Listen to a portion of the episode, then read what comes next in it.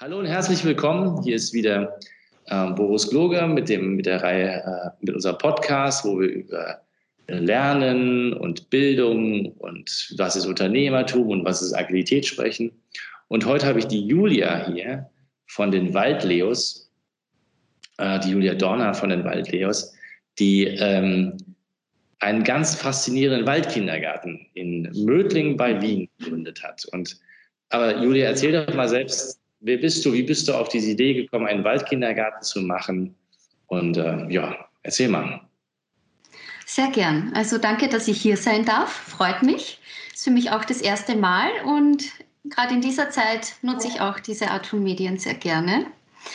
Ähm, ja, wie bin ich auf diese Idee gekommen? Es war eigentlich von meiner Seite klar, dass ich für meine Tochter in irgendeiner Form eine naturnahe Kindergartenzeit ihr zur Verfügung stellen möchte. Ich komme ja für die, die mich nicht kennen, aus einem komplett anderen Bereich. Also ich bin ja eigentlich Archäologin studiert, war jahrelang im Ausland, auf verschiedenen wissenschaftlichen Projekten, auch in Österreich, auf verschiedenen Notgrabungen. Also war da wirklich jahrelang wirklich in ganz anderen Sphären unterwegs. Und ja, mit meiner Tochter hat sich natürlich die Sicht auf viele Dinge verändert, wie es oft bei Eltern äh, so ist. Und ja, nachdem ich herausgefunden habe, dass bei uns im Bezirk nichts dergleichen gibt, also nicht einmal irgendwie was frei organisiertes, weil das wäre für mich äh, zum Schluss dann auch schon äh, denkbar gewesen, dass ich sie halt offiziell zum Hausunterricht anmelde und sie dann irgendwo hinbringe, wo sie einfach wirklich in der Natur sein kann ähm, ja, das gibt Also es, nach langer Recherche habe ich herausgefunden, es gibt es nicht. Warum war dir das denn wichtig? Also ich meine, gibt ja genug Eltern, die, gebe ich zu, war ich am, am Anfang auch, habe gedacht, na Gott, schickst halt dein Kind in den Kindergarten, dann kannst du mit Kindern spielen und gut ist. Ja. Ähm, mhm. Ist dann nicht so gekommen, aber warum war dir das wichtig? Also bei mir war es so, ich habe viel gelesen. Gerald Hüther ist vielleicht einigen ein Begriff äh, André Stern, Arno Stern. Und da wird immer sehr viel darauf aufmerksam gemacht, dass, dass es wichtig ist, den Kindern ihre Entfaltungsräume zu geben. Und gerade beim Gerald Hüther wird auch sehr viel nochmal betont, was so dieses gehirngerechte Lernen und Entwickeln betrifft. Also das würde jetzt sehr weit führen, das da zu vertiefen er bezeichnet eigentlich den Naturraum als den optimalen Entfaltungsraum für Kinder. Das hat natürlich motorische Gründe, aber das hat auch einfach Neuro, also diese Vernetzungsgründe, äh, also die Synapsen, die vernetzen sich ganz anders, wenn die, wenn die in, in der Natur lernen, die Kinder. Ähm, genau, also das kann man einem jetzt einfach mal so glauben, das sei jetzt einmal so dahingestellt. Aber jetzt so in den ersten Monaten unseres Betriebes haben wir wirklich erstaunliche Beobachtungen gemacht. Also ich natürlich als Wissenschaftlerin bin ja von vornherein sehr skeptisch und habe mir gedacht, gut, ich schaue mir das mal ein Jahr lang an und bin gespannt, wie sich die Kinder entwickeln. Und habe dann gemerkt, dass wirklich innerhalb von Wochen äh, ungeahnte Entwicklungsschübe sich da vollzogen haben bei den Kindern. Also da waren Kinder dabei, die, die zu Beginn noch, wir haben dann schon Statistik geführt, weil es uns einfach interessiert hat, natürlich auch für die pädagogische Beobachtung, wie oft manche Kinder hinfallen, alleine am Hinweg. Bei uns ist der ja doch ein bisschen länger. Der oder die ist 50 Mal hingefallen auf diesen anderthalb Kilometer. Das sind keine 800 Meter oder sowas. ja, sind. ja. Also zehn Minuten menschlich, also zehn Minuten Erwachsenenzeit, wenn man das ja. jetzt äh, geht. Und also dieses Kind hat wirklich, äh, wirklich äh, wollen, es wollte sich entwickeln scheinbar, weil das Durchhaltevermögen war da und nach ein paar Wochen kein einziges Mal mehr hingefallen. Und jetzt ist dieses Kind eines der besten Kletterer. Also, und das sind wenige Monate. Wir waren da nicht einmal ein halbes Jahr in Betrieb, hat man schon gemerkt, einfach, dass die Kletterkünste schon voranschreiten. Also, der Mut nimmt natürlich zu, weil ähm, die Kinder merken, okay, was kann ich mir zutrauen, was liegt im Be Bereich meines Möglichen und ähm, sind dann natürlich auch dementsprechend stolz. Also das stärkt dann auch quasi den Selbstwert und auch die Selbstverantwortung natürlich, wenn sie merken, was kann ich alles. Du erzähl doch mal, also jetzt gibt es ja diesen Waldkindergarten in Mödling. Was ist denn ein Waldkindergarten überhaupt?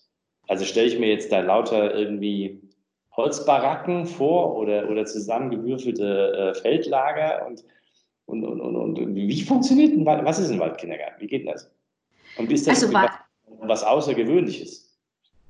Also Waldkindergarten kann eigentlich ganz vieles sein. Gerade in Österreich gibt es da keine gesetzliche Vorschrift, wie ein Waldkindergarten auszusehen hat. Wir haben uns natürlich beim Aufbau sehr stark an Modellen aus Deutschland orientiert. Und vielleicht für die, die das gar nicht kennen, ein Waldkindergarten, der kann, äh, der ist einmal zum einen im Wald. Das ist einmal quasi der gemeinsame Nenner. Ja. Und ähm, dann gibt es immer irgendeine Art von äh, Unterkunftsmöglichkeit. Also die Kinder halten sich ja wirklich schwerpunktmäßig im Freien auf. Man kann sich vorstellen, die sind die, die, den Großteil der Betreuungszeit tatsächlich draußen.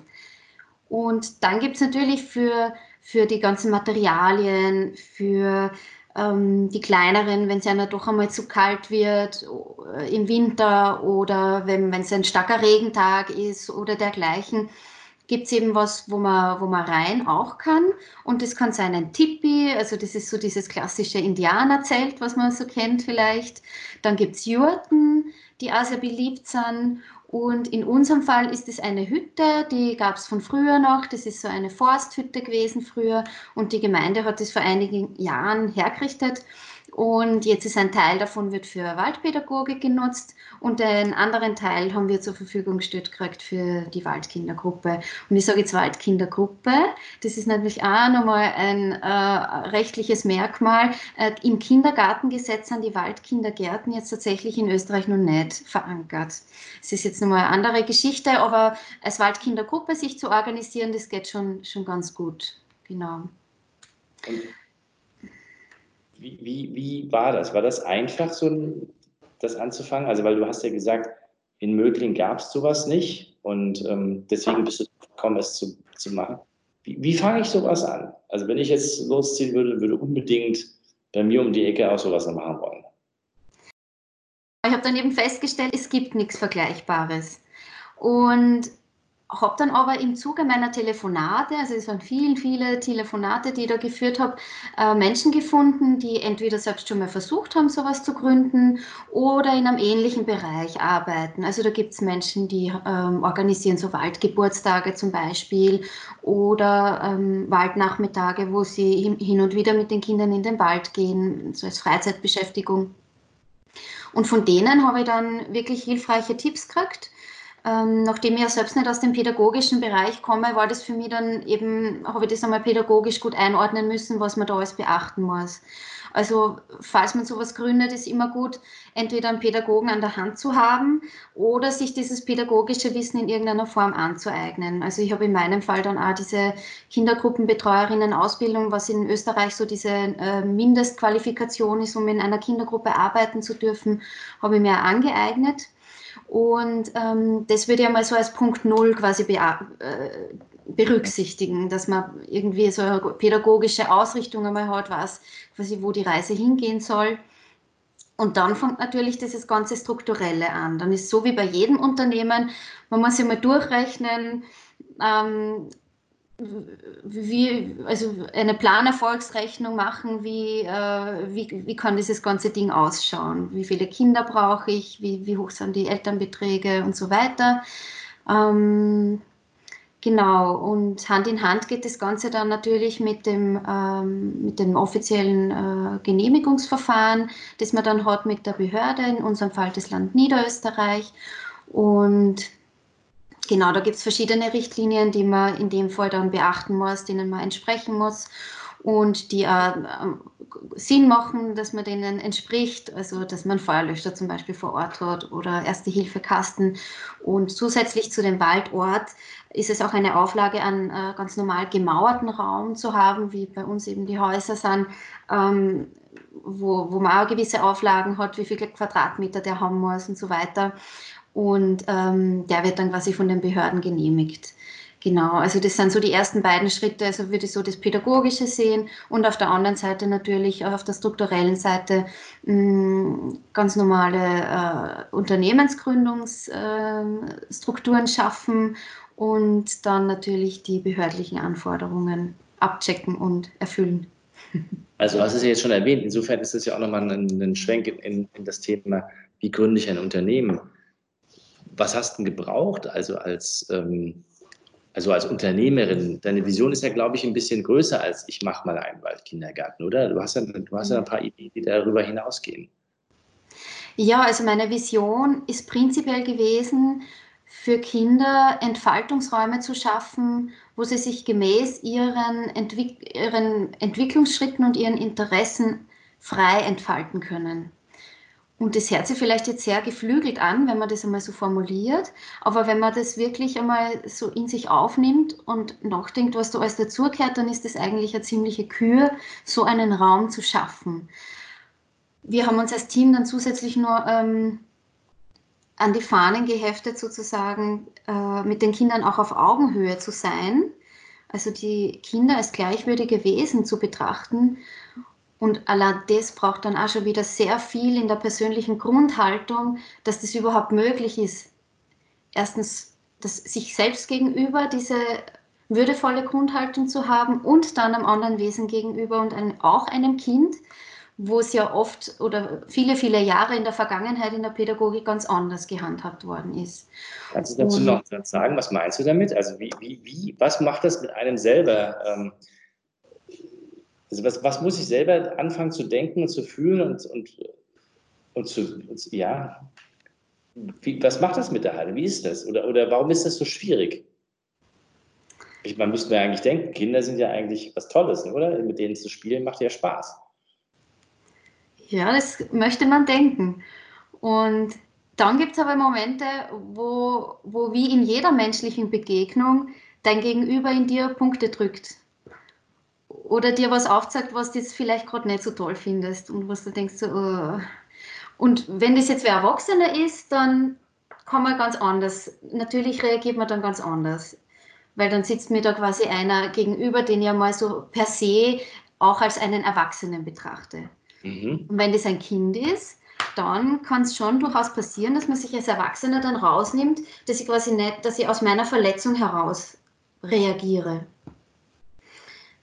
Das ist jetzt ein Beispiel von vielen, aber äh, das ist dann die Kür, finde ich, das da zurück, also diese Verletzung zu sich zurückzunehmen und für sich das sich anzuschauen und nicht jetzt als ein Affekt dem Kind gegenüber zu reagieren sondern zu sagen, okay, ja, das ist jetzt da, aber ich wirf es nicht zurück zum Spiegel, sondern ich lasse bei mir, schaue es für mich an und lasse dem Kind seine Würde. Kannst, hast du da ein Beispiel? Weil so wie du es erzählst, ist, klingt es wunderschön, mhm. aber dann doch sehr abstrakt. Hast du ein Beispiel? Würde vielleicht auch den Leuten jetzt helfen, die gerade im Homes äh, zu Hause sitzen mit ihren Kindern? Also gibt es sowas in, deiner, in deinem eigenen Umfeld noch? Also, hm, was ist ein gutes Beispiel? Hm. Also so der Klassiker ist äh, die Kraft, seine eigene Kraft ausspielen. Ah, okay. Weil wenn Kinder um was streiten, dann geht es ja auch oft um die Kraft. Wer ist ja. jetzt der Stärkere und wer gewinnt dann sozusagen? Und als Erwachsener, wenn ich zum Beispiel jetzt was sehe, ähm, keine Ahnung, bei uns ist eine Regel, ähm, nicht mit Stöcken schlagen. Ist eine ah, der Klassiker. Ja, so wie jeder Klassiker. Kindergarten der Welt. Es wird nicht auf. das war sogar in meiner Zivildienstzeit so. Das durften sie nicht. Also sie konnten viel machen, aber da. mit Stöcken schlagen, genau. Ähm, ja, also mit Stöcken schlagen ist jetzt oder auf ein Kind schlagen, sagen wir mal so, auf ein Kind schlagen, weil sonst prinzipiell mit Stöcken schlagen tun wir schon, also auf Baumstämme zum Beispiel. Ähm, und dann kann man ja sich denken, man hat vielleicht einem Kind das schon dreimal gesagt, bitte nicht mit Stöcken schlagen ähm, und vor allem nicht auf ein anderes Kind. Und dann merkst du aber, wie gerade er wirklich ausholt und auf ein Kind aufzieht. Also vielleicht im Spiel oder man weiß ja dann nicht. Aber du fühlst dich dann verletzt quasi in deiner Autorität, weil du dir denkst, du hast es jetzt eigentlich dreimal gesagt und ganz klar vermittelt, dass wir das nicht machen. Er macht es trotzdem. Mhm. Eine mögliche Variante wäre, du stürmst hin, reißt ihm den Stock weg, schimpfst und wow, was fällt dir ein? Ich habe jetzt schon dreimal gesagt, nicht mit Stöcken schlagen und jetzt schlagst du erst recht mit dem Stock, das ist so gefährlich, und ja. bist in dieser einen Schiene unterwegs. Und dann gibt es die andere Möglichkeit, äh, eben dem Kind die Würde zu lassen, nicht aus deiner Verletzung zu reagieren und das vielleicht ganz anders zu machen. Also in dem Fall natürlich, wenn eine akute Gefahr in Verzug ist und der Stock ist wirklich kurz vor dem Gesicht von einem anderen Kind, dann würde ich das andere Ende vom Stock einmal äh, kurz fassen, den Stock aber nicht aus der Hand reißen und, und fragen. Also das ist so diese äh, eine der vielen Möglichkeiten, wie man in Erfahrung bringen kann, was, was das Kind jetzt eigentlich vorhatte und fragen, beobachten und fragen und sagen, schau, ich habe gerade gesehen, der Stock war jetzt kurz vor, vor dem Gesicht von, was nicht, von, von Maxi und ähm, ich habe den jetzt gerade noch aufgeholt, weil ich gedacht habe, bevor er sich verletzt, halt ihn auf. Äh, was hättest du eigentlich vorgehabt, dass du mit dem Stock machst?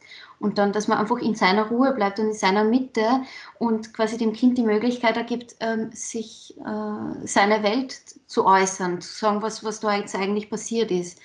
Und wenn du aber hinstürmst und gleich deines da hinwirfst sozusagen, dann wird das Kind tendenziell wahrscheinlich eher zumachen und wird die, die Ferne suchen, könnte ich mir vorstellen. Also, oh, das stelle ich mir aber unheimlich schwer vor. Also ich meine, ich habe ja auch eine kleine Tochter, die kann einen dann schon, also die nimmt dann schon auch mal den Stock in, in Anführungszeichen und, und dann jedes Mal äh, zu sagen, ey, Moment, was möchtest du da eigentlich gerade? Ist in der stressigen Situation, glaube ich, also nicht so trivial. Also, es ist eine Kür, ja.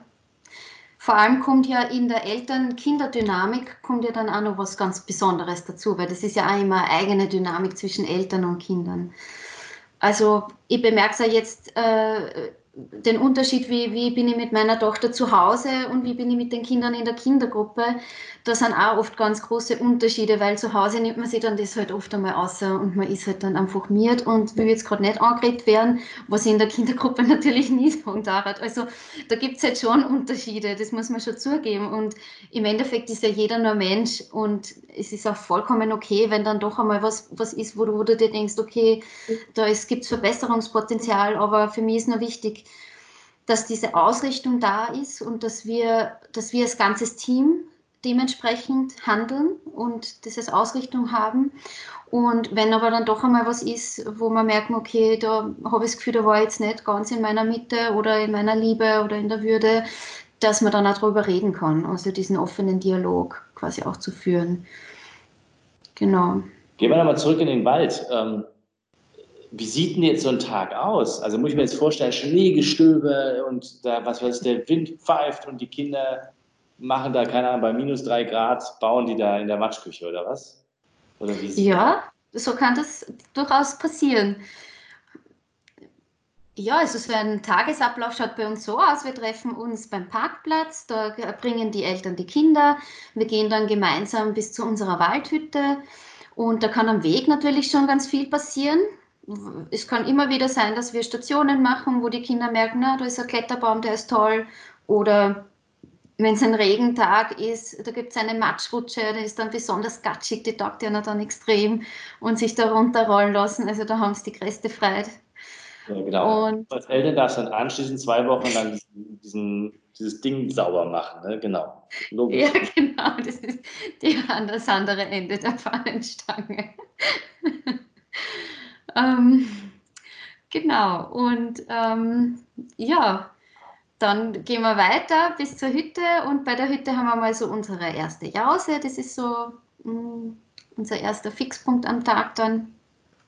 Da jausen wir gemeinsam draußen, eigentlich fast immer nur draußen. Im Winter haben wir es ein paar Mal gemacht, dass wir im Tippig jausnet haben, wenn es wirklich kalt war aber den Kindern war es jetzt nie zu kalt oder regnerisch, als dass wir nicht draußen hätten essen können.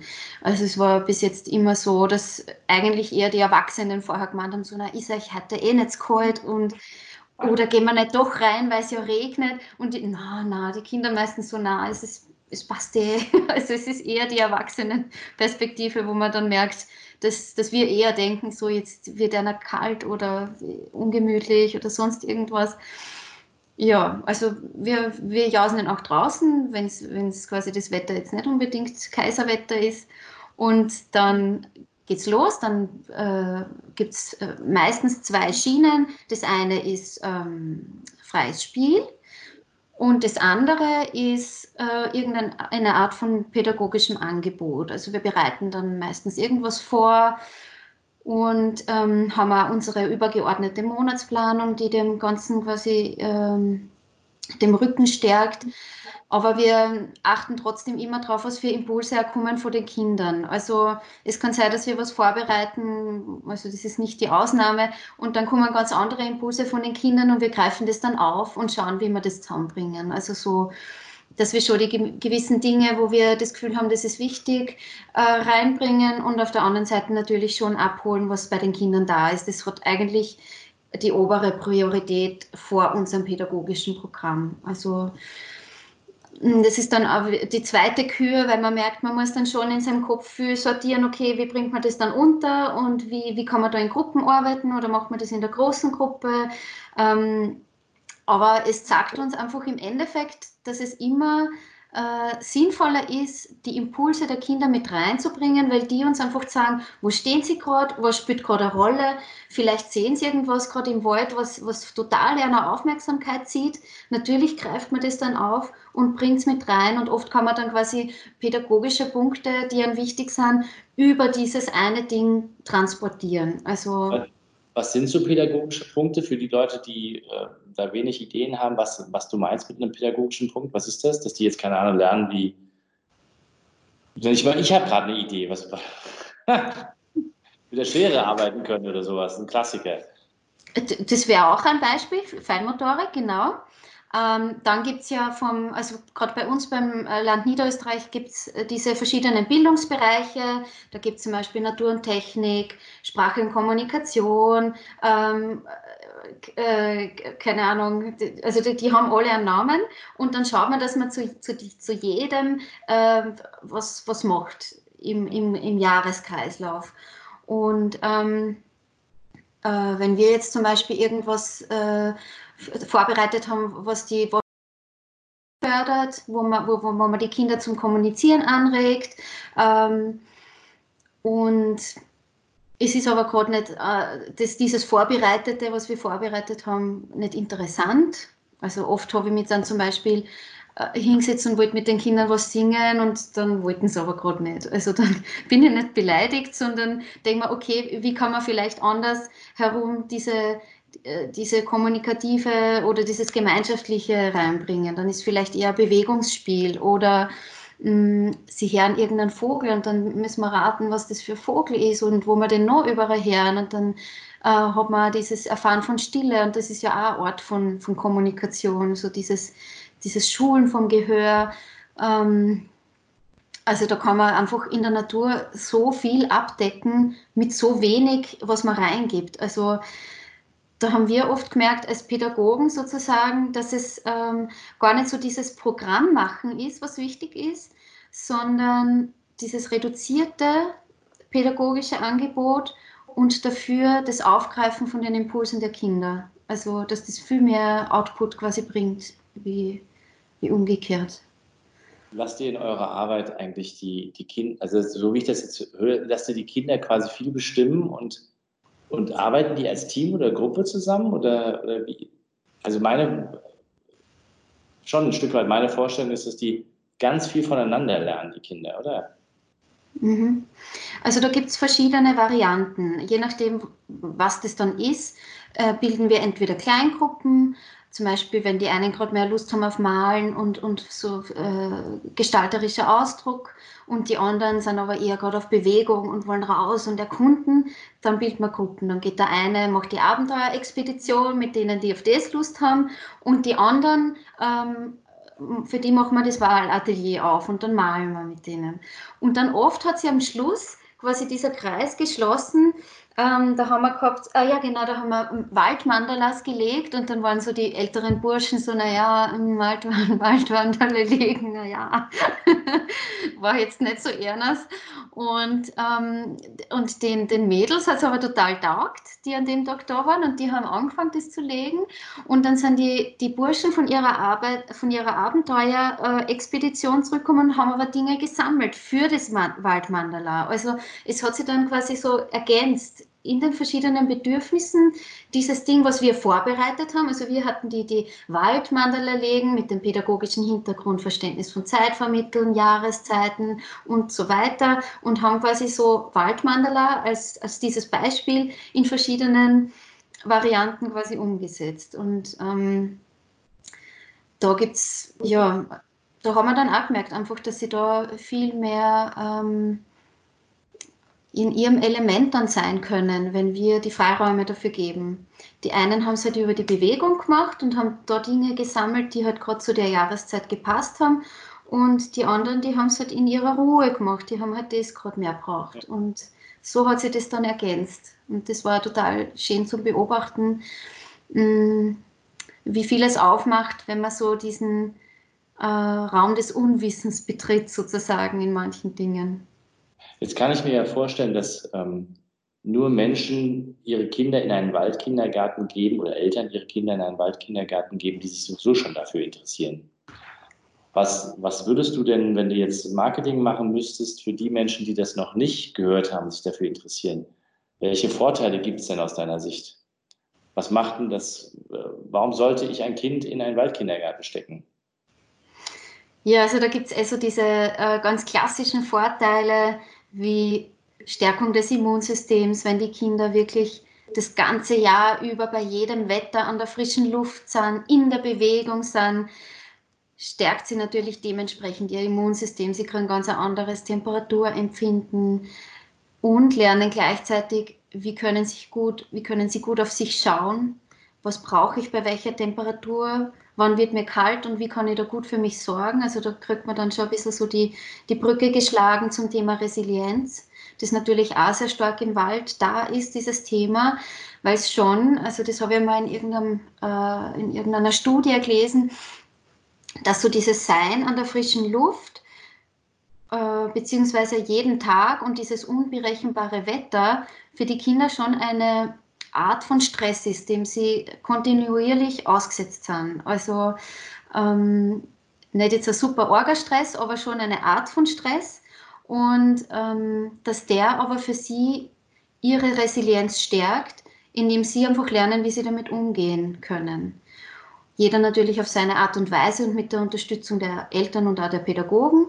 Aber es stärkt eben ihr ihr psychisches Immunsystem, weil sie dadurch lernen, äh, was brauche ich, wie kann ich gut für mich sorgen, wie kann ich es auch kommunizieren. Also der, den Ausdruck auch, der ist einfach anders zur Kommunikation, ist im Wald einfach automatisch durch so viele Situationen gegeben, weil du bist in der Gruppe unterwegs, wenn du was brauchst, wenn du was möchtest, du kommunizierst, wenn du spielst mit den anderen und du hast nicht dieses vorgefertigte Spielzeug, erklärst du mal, was das eigentlich darstellt? Und dann sagt der andere, nein, das ist eigentlich das. Dann gibt es ja die, die Puristen, die sagen, nein, das ist ja nur ein Stock. Und dann sagt er, nein, das ist ein Flugzeug. Und dann gibt es schon, dann werden ganz automatisch diese Diskussionen unter den Kindern ausgelöst. Das ist oft göttlich, wie sie das dann, wie sie das dann auch für sie, lö für sich lösen, ähm, was ein bestimmtes Ding dann darstellt. Also Kommunikation ist ein ganz starker Thema und das schult natürlich ihren Ausdruck. Und auf der anderen Seite ist natürlich ähm, die Stille ganz ein wichtiger Punkt, weil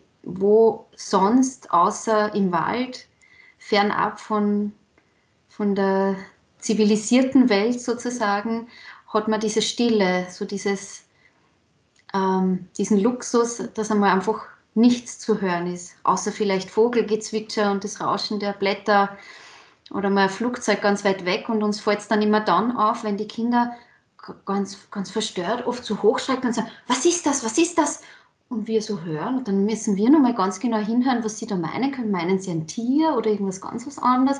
Öfter hört man vielleicht Fahrzeuge vorbeifahren bei der Forststraße und dann hören sie ganz weit weg ein Flugzeug und das irritiert sie dann in dem Moment so, weil es so abweicht, von dem, von der gewohnten Geräuschkulisse. Und da merke ich wieder in diesen Momenten so, wie differenziert ihr Gehör dann schon ist.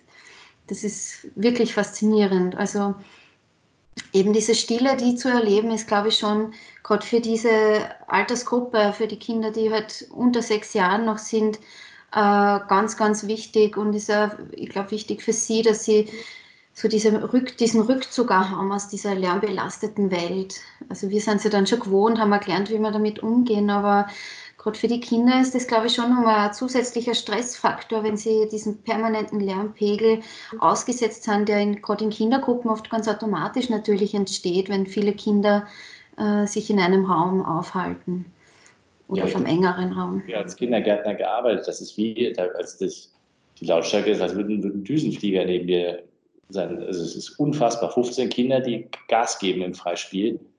Da ist nichts von Wegestille oder, oder gehst mit so einem ja. Kopf nach Hause. Also das ist schon irre. Was gibt es noch? Stille, Natur, Inside, Wärme, Kühlempfinden. Was genau. macht gegenüber einem Resilienz. Gas? Ja, Resilienz ist ganz ein wichtiges Thema. Ähm, natürlich auch ähm, dieses Verstehen von der Sinnhaftigkeit von Regeln. Also oft wird ja den Kindern, werden ja denen irgendwelche Regeln quasi aufoktroyiert und den, denen haben sie dann zu befolgen, egal ob sie verstehen, ob das wichtig ist oder nicht. Und im Wald sieht man einfach, warum manche Regeln da sind. Bei uns zum Beispiel sind viele Hunde unterwegs und deswegen haben wir die Regel am Weg, tragt kein Kind Stöcke, sondern wir legen sie in den Wagen, weil ein Hund könnte das als Spielzeug verstehen. Und die Kinder, die sehen das und die erleben das, wie ein Hund mit einem Stock spielt oder wie er herläuft, wenn er einen Stock sieht, weil ihm das interessiert, wenn er da einfach einen Stock sieht. Und dann verstehen sie, aha, ja, darum ist das wichtig. Also da braucht man oft gar nicht für erklären, weil einfach die Situation für sich das dann erklärt. Oder ähm, zum Beispiel bei Bäumen, das Klettern ähm, dass die Kinder nur alleine klettern. Also wir sind schon dabei und spotten sozusagen, aber wir helfen nicht drauf aktiv, weil erstens die Kinder dann selbst lernen, was können sie sich zutrauen und zweitens dort, wo sie raufkommen, alleine kommen sie ja im Regelfall alleine wieder runter. Und ähm, das hat natürlich dann eine ganz andere Lernqualität, wie wenn wir jedem Kind raufhelfen und das stützen oder halten. Und das spüren sie dann auch selber, wenn sie merken, ähm, wie spürt sie sich auch, wenn ihr La darauf klettert. Und das ist auch das Schönste, wenn man sieht, was für Freude das dann haben, wenn sie es schaffen. Also das sind dann diese, diese Erfolge, die sie für sich einfach verbuchen und die gehen dann immer auf das Selbstbewusstseinskonto. Also das, da wird täglich eingezahlt, äh, mehrfach. Also ja, ähm, ja, also das zum Thema Regeln Mm, was ist noch im Wald? Ähm, natürlich die Motorik ist ein ganz wichtiges Thema, wie eingangs schon erläutert. Ähm, also sie lernen natürlich in diesem unvorbereiteten Raum ganz anders sich zu bewegen, wie jetzt auf äh, glatten Oberflächen, wo, es keine Hindernisse gibt.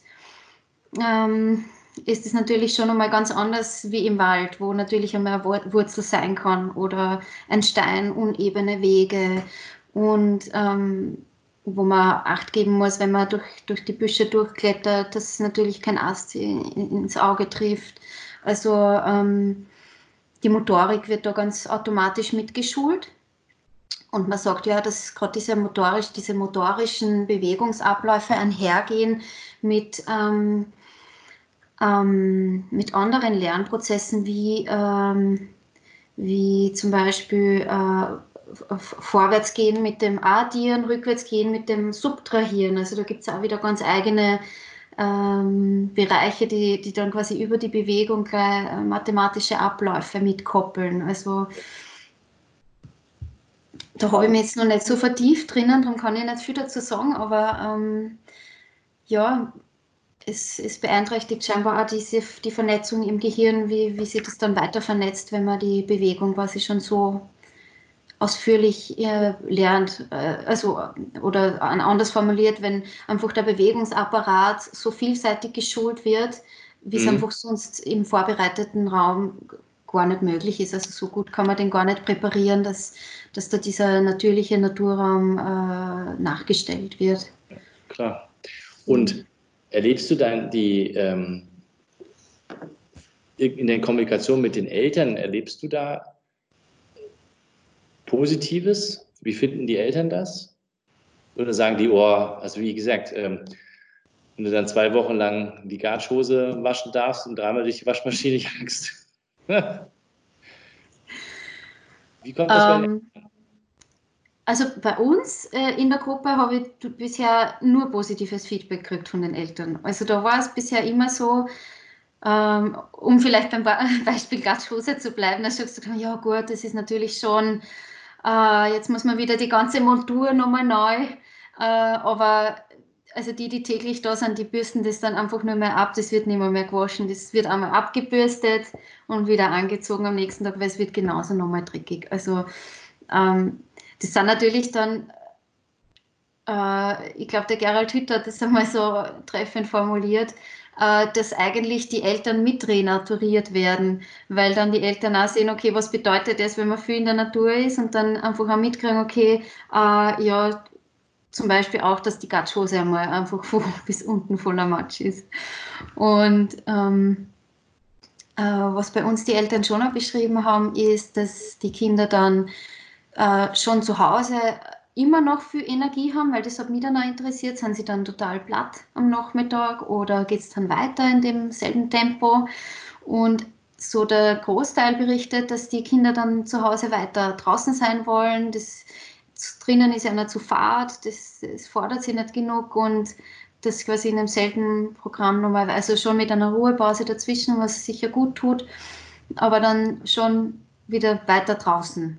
Und das merke ich aber meiner eigenen Tochter, die hat dann, ähm, die braucht dann schon so diese ein, zwei Stunden Ruhe nach der Kindergruppe und dann will sie auch wieder raus. Also da merkt man richtig, ähm, ja, wie, wie sie so das, diesen Naturraum auch suchen, wie sie den als ihren Partner erkennen. Und das ist für mich quasi auch eines der Metaziele, über die Kinder wieder zurück zur Natur zu finden, weil es ja gerade uns als Eltern dann auch viel sagt, äh, wenn wir merken, wie die Kinder mit der Natur umgehen. Und ähm, bei mir war es früher so, dass ich ganz, ganz viel automatisch draußen war und gespielt habe und ähm, dann erst durch Schule und so weiter einfach viel mehr drinnen war. Und äh, ich glaube, wenn wir den Kindern das jetzt äh, ermöglichen, dass sie so viel draußen Zeit verbringen können, können wir sicher viel von einer lernen, wie sie dann die Natur einfach wahrnehmen. Und im Idealfall sehen sie die Natur als ihren Partner, sehen, wie zerbrechlich sie ist, dass es schon wert ist, sie auch zu schützen und dass sie aber auch erkennen, was gibt mir die Natur alles zurück, also was, was blüht da alles und was, was kann man da alles aus für Heilpflanzen draus mitnehmen und Früchte oder ja, welche Tiere sehe ich dort. Also mh, mm, das war also mit ein, ein Grund, warum ich die, die Waldkindergruppe dann gegründet habe, weil ich äh, gesehen habe, dass alles, was wir so rund um Naturschutz jetzt äh, wissen, uns trotzdem nicht zu, dazu bewegt, die Natur wirklich ähm, in der letzten Konsequenz zu schützen, wie sie es bräuchte.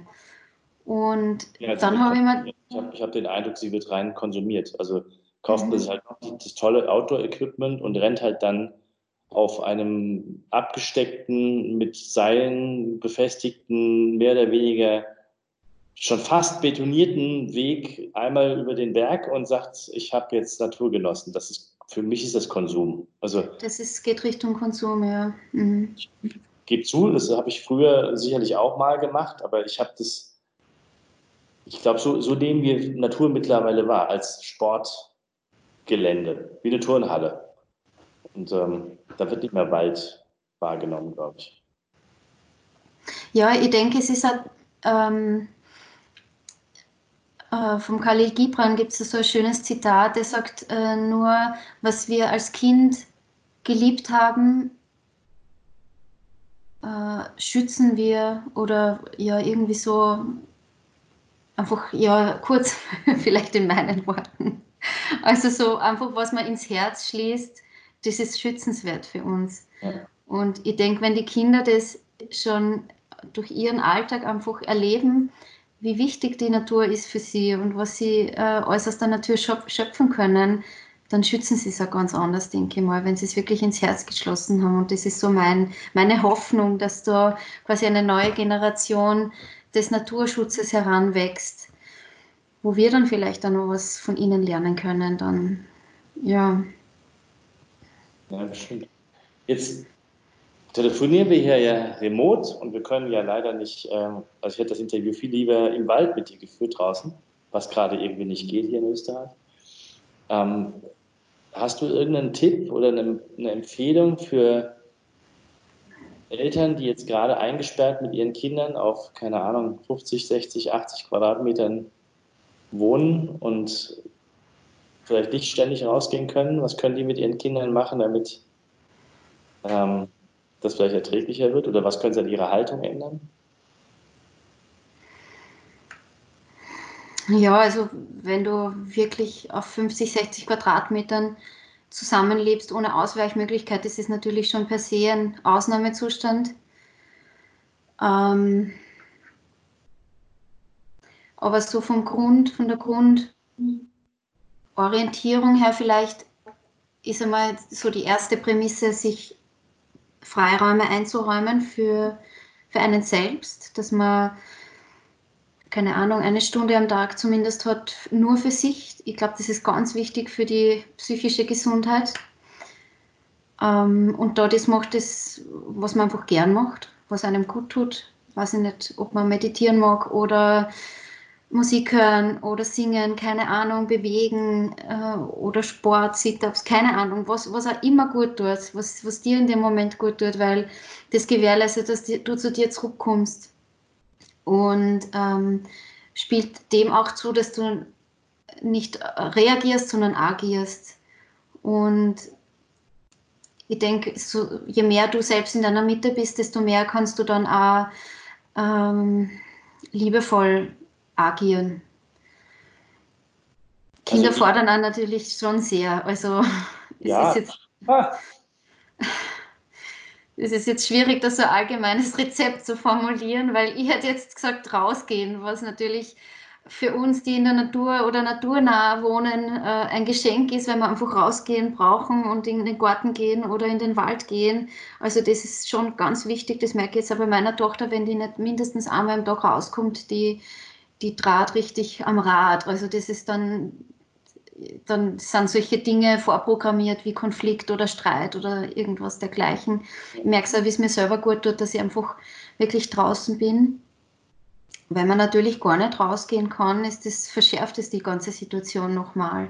Aber dann würde man in irgendeiner Form eine Art des Rückzugs schaffen, einmal pro Tag, weil das braucht jeder Mensch. Ähm, und ich denke, ähm, wenn man zu zweit ist, dann kann man sich da sicher gegenseitig ein bisschen freispielen, dass der andere mal eine Stunde hat für sich und umgekehrt, dass man zumindest so ein Grundlevel an äh, Selbstfürsorge erhalten kann. Ich glaube, das ist ganz wichtig in dem ganzen Prozess.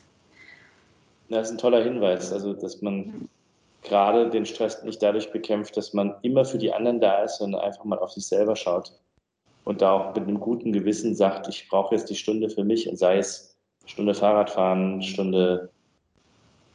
Und wenn du gar nicht rausgehen kannst, dich mit einem Buch in die Hand und wenn es irgendein Roman ist, damit du mal eine Stunde für dich hast. Und äh, das ist ein super Tipp. Unbedingt, ja. Julia, vielen Dank. Wie kann man denn, wenn man jetzt mehr wissen möchte über die Waldleos oder wie gründe ich einen Kindergarten oder einen Waldkindergarten oder wie kann ich noch mehr in Erfahrung bringen über dieses Konzept, wie erreicht man euch?